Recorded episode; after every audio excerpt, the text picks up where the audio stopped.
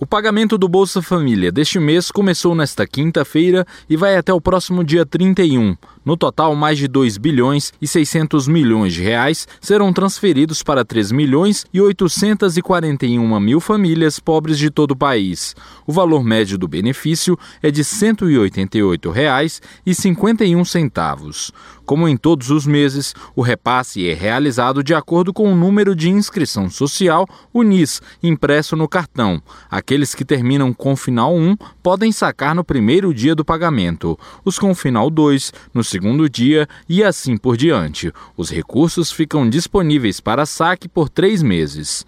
Segundo o ministro da Cidadania, Osmar Terra, o governo está empenhado em promover ações de inclusão social e produtiva dos jovens, seja por meio de parcerias ou pelo plano Progredir. Esta iniciativa estimula o empreendedorismo, a qualificação profissional e o acesso ao mercado de trabalho. É o que nós queremos para o Bolsa Família. Nós temos 4 milhões e 600 mil jovens, filhos do Bolsa Família, de 18 a 29 anos, que nem trabalham nem estudam no Brasil. Isso é uma tragédia social.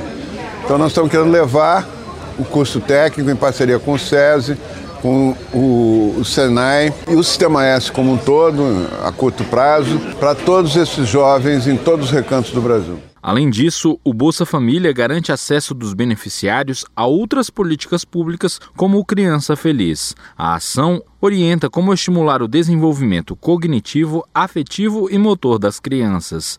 Até o momento, cerca de 700 mil crianças e gestantes já foram atendidas. Para receber o benefício do Bolsa Família, as famílias também assumem compromissos nas áreas de educação e de saúde. Crianças e jovens devem permanecer na escola e ter a carteira de vacinação em dia. O programa é voltado para as famílias inseridas no Cadastro Único para Programas Sociais do governo federal. São famílias que têm renda mensal por pessoa de até 89 reais, além daquelas com renda mensal de até 188 reais por pessoa e que tenham integrantes gestantes, crianças ou adolescentes. A quantia que cada beneficiário recebe varia conforme o número de pessoas na família, a idade de cada um e a renda declarada.